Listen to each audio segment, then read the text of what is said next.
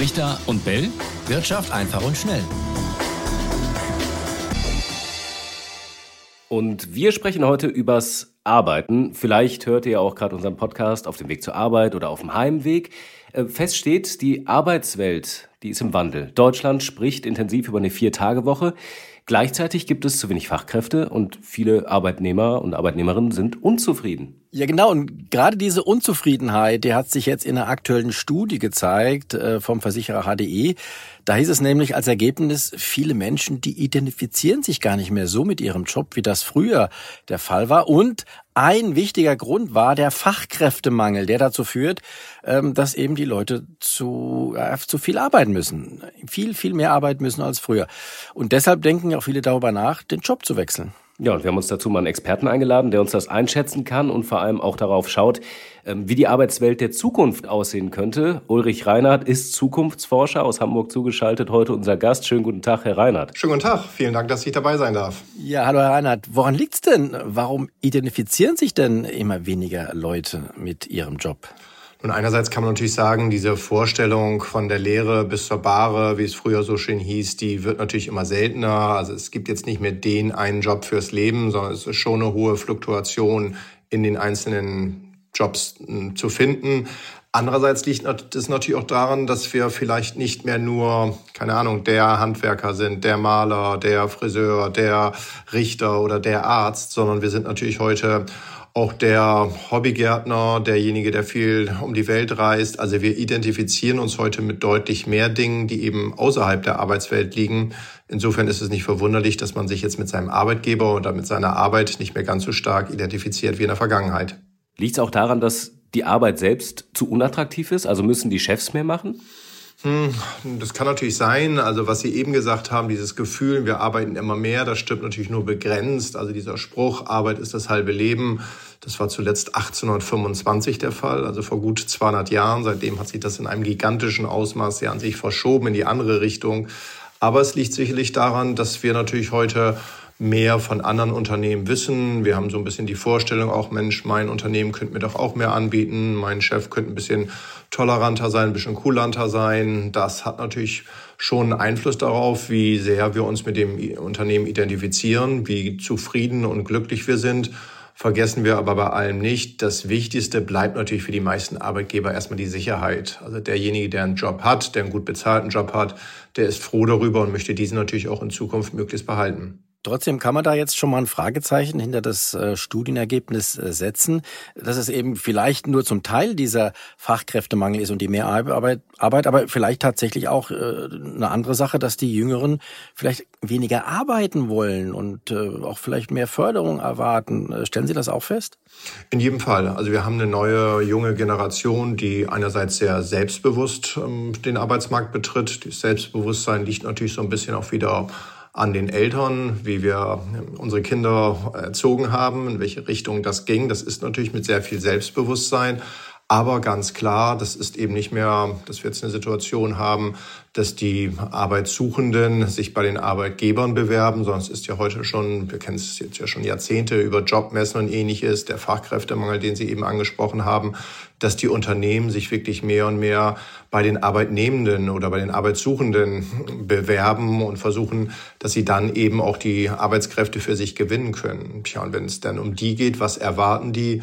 Da ist es eben jetzt nicht mehr automatisch das überdurchschnittliche Einkommen. Es ist jetzt nicht mehr irgendwelche Benefits wie der Firmenwagen oder es ist vielleicht auch nicht mehr ganz so stark, dass man die Möglichkeit haben möchte, sofort eine Karriere zu machen, sondern es sind eher eben Dinge wie Spaß bei der Arbeit, wie eine sinnvolle Tätigkeit, dass man Verantwortung übertragen haben möchte, dass man eine gute Balance zwischen Arbeitszeit und Nicht-Arbeitszeit hinkriegt, dass man vielleicht beim Homeoffice arbeiten kann.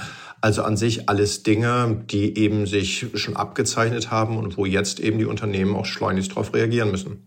Ja, das ist so ein Punkt. Auch in der Studie heißt es ja, viele überlegen, den Job zu wechseln, eben weil es zu stressig ist oder womöglich die Anerkennung auch fehlt. Ähm, jetzt haben Sie das so ein bisschen dargestellt, ähm, dass es aus Sicht des Arbeitgebers natürlich sehr viel ähm, jetzt, jetzt passieren muss, um die Leute zu sich zu holen. Aber ähm, ist es überall dann so ein Schlaraffenland, sag ich mal, was da auf die Leute wartet? Oder gibt es einfach in bestimmten Branchen gar nicht die Möglichkeit, äh, all das zu liefern? Und geht es da nicht am Ende dann auch um, um harte Arbeit und um weniger Benefits? Ähm, und, und ist es dann trotzdem attraktiv? Das hängt sicherlich von Job zu Job und von Unternehmen zu Unternehmen ab, wie ich mich jetzt da auch positionieren kann. Also wir dürfen nicht vergessen, viele Jobs sind natürlich auch in Zukunft einfach harte körperliche Arbeit. Und das können wir jetzt auch nur begrenzt dann eben attraktiver gestalten. Genauso wie natürlich bestimmte Tätigkeiten einfach monoton sind oder andere Tätigkeiten eben mit sehr viel Verantwortung einhergehen, die man vielleicht nicht immer haben möchte und den ganzen Tag nur Entscheidungen zu fällen. Also das variiert sicherlich von Berufsbild zu Berufsbild.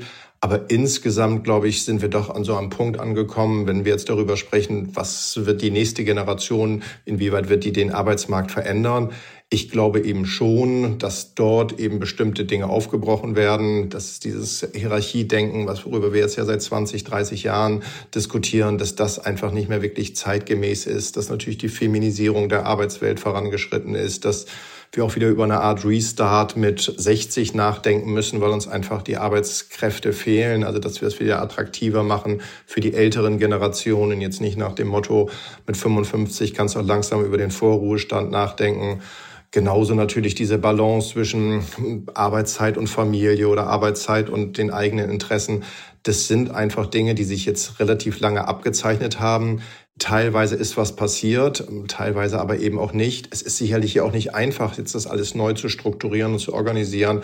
Aber man muss sich eben doch ein Stück weit dem veränderten Markt anpassen und dann muss darauf reagiert werden. Das klingt jetzt so, als ob tatsächlich die Arbeitnehmenden äh, insgesamt in einer sehr, sehr hervorragenden Position sind heutzutage. Das heißt, sie können sich aussuchen, wo sie arbeiten. Sie können äh, die Forderungen stellen. Ist die Lage tatsächlich so gut für die Leute?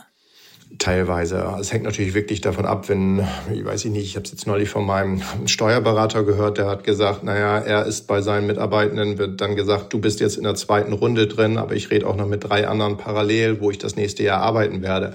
Das gibt es natürlich bestimmte Berufsfelder, wo man sich aussuchen kann. Es hängt ja aber nach wie vor auch davon ab, wie qualifiziert bin ich überhaupt oder wie willens bin ich eben auch, mich weiterzubilden. Denn wir wissen alle, dass das Wissen, was wir jetzt irgendwie in der Lehre oder im Studium erfahren haben, dass das natürlich relativ schnell auch wieder veraltet ist und wir unser Leben lang ja uns irgendwie weiterbilden müssen und neue Impulse aufnehmen müssen.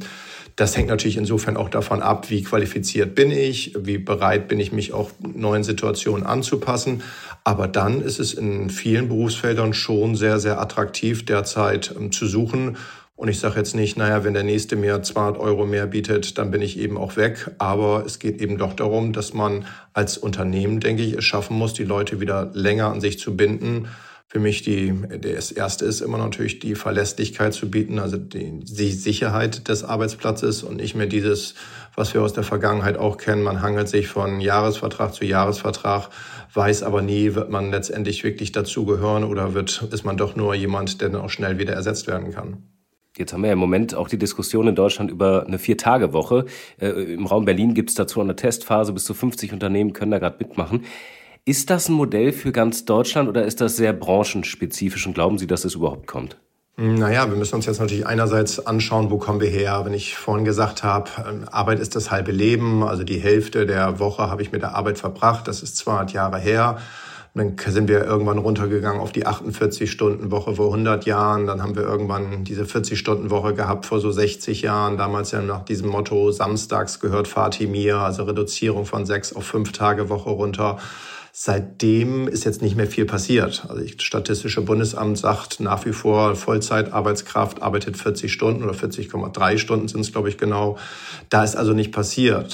Jetzt könnten wir andererseits ja sagen, jetzt haben wir eine enorme technische Entwicklung gehabt. Die Digitalisierung hat vielfältigste Möglichkeiten geschaffen. Und man könnte jetzt etwas kritisch fragen, wozu eigentlich, wenn wir trotzdem noch in Zukunft genauso viel arbeiten? Das wäre ja ein Zeichen von Weiterentwicklung, wenn wir weniger arbeiten. Nun dürfen wir natürlich auf der anderen Seite nicht vergessen, dass es volkswirtschaftlich eine Riesenherausforderung wäre, wenn wir auf einmal nur noch vier Tage oder 32 Stunden oder 34 Stunden arbeiten würden. Das wäre natürlich volkswirtschaftlich schon eine große Herausforderung, weil wir nicht allein auf diesem Planeten sind. Wenn Sie mich jetzt aber persönlich fragen, gehe ich schon davon aus, dass wir in Zukunft tendenziell eher weniger arbeiten werden als mehr, weil wir natürlich einfach mehr Möglichkeiten haben, bestimmte Prozesse zu automatisieren, zu digitalisieren und einfach bestimmte Tätigkeiten dann wegfallen werden. Das ist ja wirklich interessant, was Sie da sagen. Heißt das, wenn man das jetzt fortschreibt und mal weiter in die Zukunft guckt, ähm, dass dann irgendwann aus der Viertagewoche auch eine Dreitagewoche wird, dass es tatsächlich so ein Trend ist, der sich ganz, ganz langfristig immer weiter fortsetzen wird?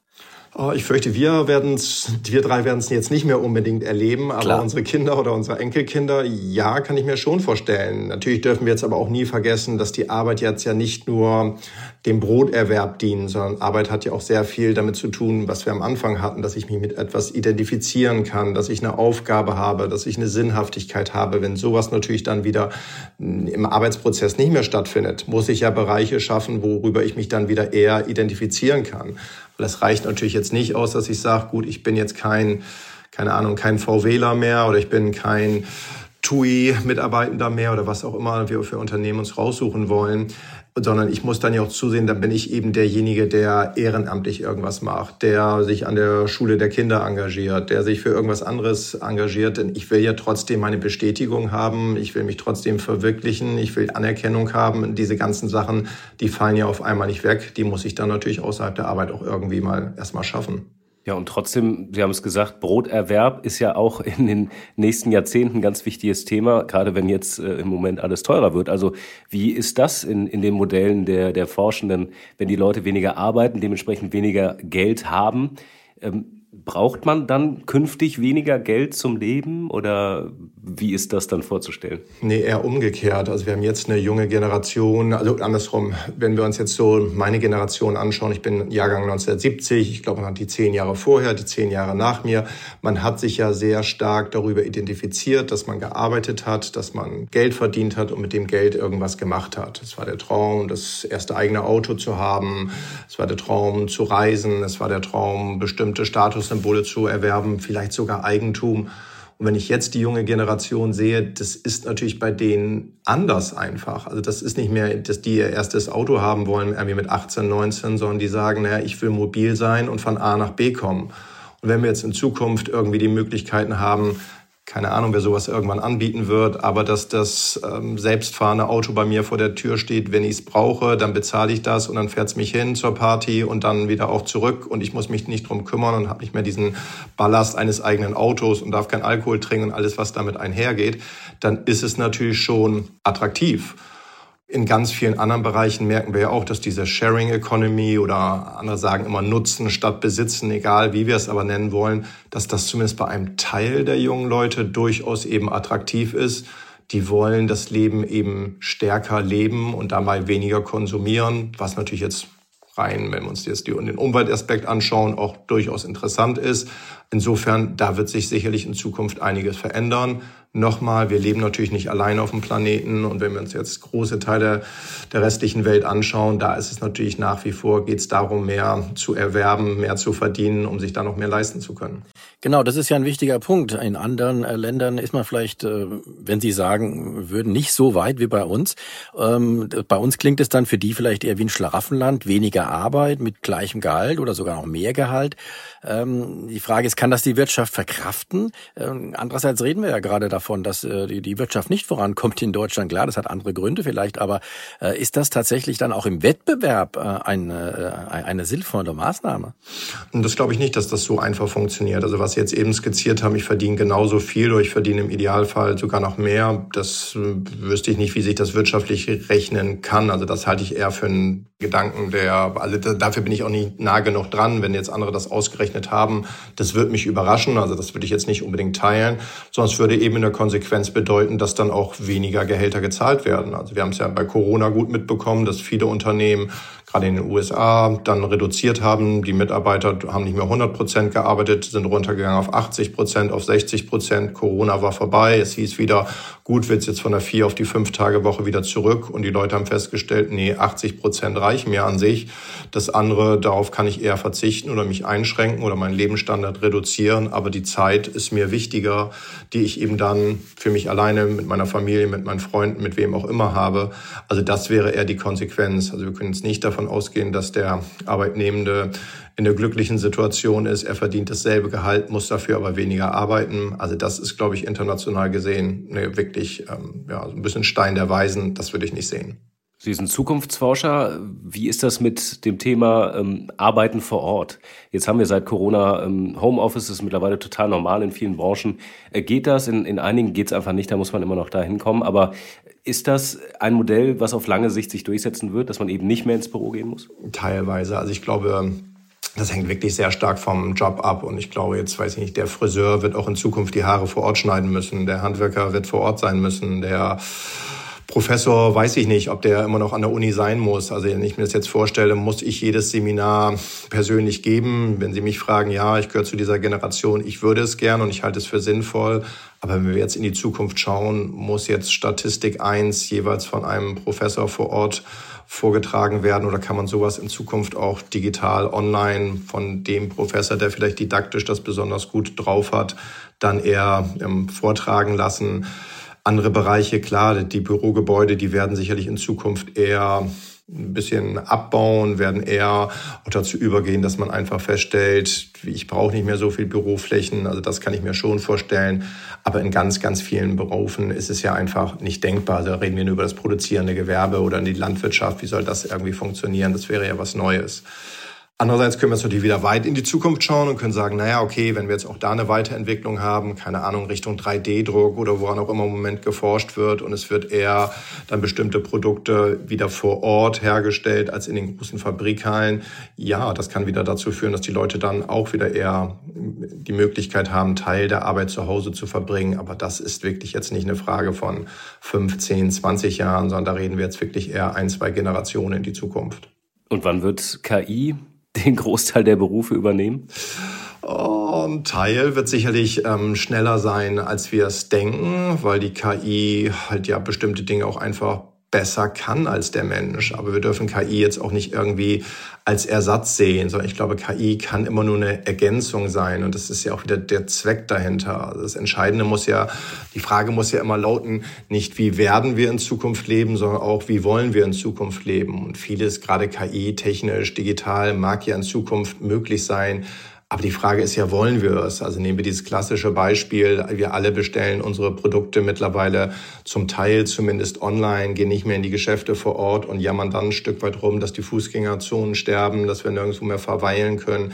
Ja, das liegt dann ja auch ein Stück weit wieder am Konsumenten selber. Und auch da müssen wir ja entscheiden, was wollen wir in Zukunft? Wollen wir nur noch zu Hause auf dem Sofa sitzen und digital leben und alles digital bestellen, dann wird es nach Hause geliefert, weil es 3,50 Euro günstiger ist? Oder wollen wir irgendwie, finden wir es aber nett, ähm, um die Ecke zu gehen, das kleine Café zu haben, den kleinen Buchladen zu haben, den kleinen Laden zu haben, wo ich dann eben das Produkt auch erwerben kann, was ich brauche und zahle dafür etwas mehr. Also das liegt ja letztendlich am Menschen selber. Und ich glaube jetzt in Zukunft ähm, wird es jetzt sich nicht nur über den Preis regeln, sondern auch Punkte wie Service, wie Atmosphäre, wie die Menschen sehen sich ja zurück zu Geselligkeit, zu Gemeinschaft. Also wir müssen ja auch irgendwie wieder Marktplätze in der Zukunft schaffen, wo die Menschen sich austauschen können. Denn keiner will ja auf Dauer irgendwie allein in den eigenen vier Wänden sein und alles nur digital erledigen. Sagt der Zukunftsforscher Ulrich Reinhardt. Also ich nehme hier aus dem Podcast auf jeden Fall mit, dass die Zukunft, was die Arbeitswelt anbelangt, gar nicht so schlecht aussieht. Ja, Herr Reinhardt, ganz herzlichen Dank für diese Einblicke. Sehr gerne, es hat mich gefreut. Wir sehen uns in der Zukunft. Ja, das finde ich gut und wir können auch schon mal in die Zukunft gucken, denn nächste Woche da sind wir wieder beim Thema, haben wir nämlich eine Folge über KI. Da geht es um KI-gemanagte Fonds. Also könnt ihr euch schon mal vormerken, ähm, wird sicherlich auch ein spannendes Thema. Herr Reinhardt, schönen Dank auch von meiner Seite und an euch auch wie immer schönen Dank fürs Zuhören. Ciao, ciao. Richter und Bell. Wirtschaft einfach und schnell.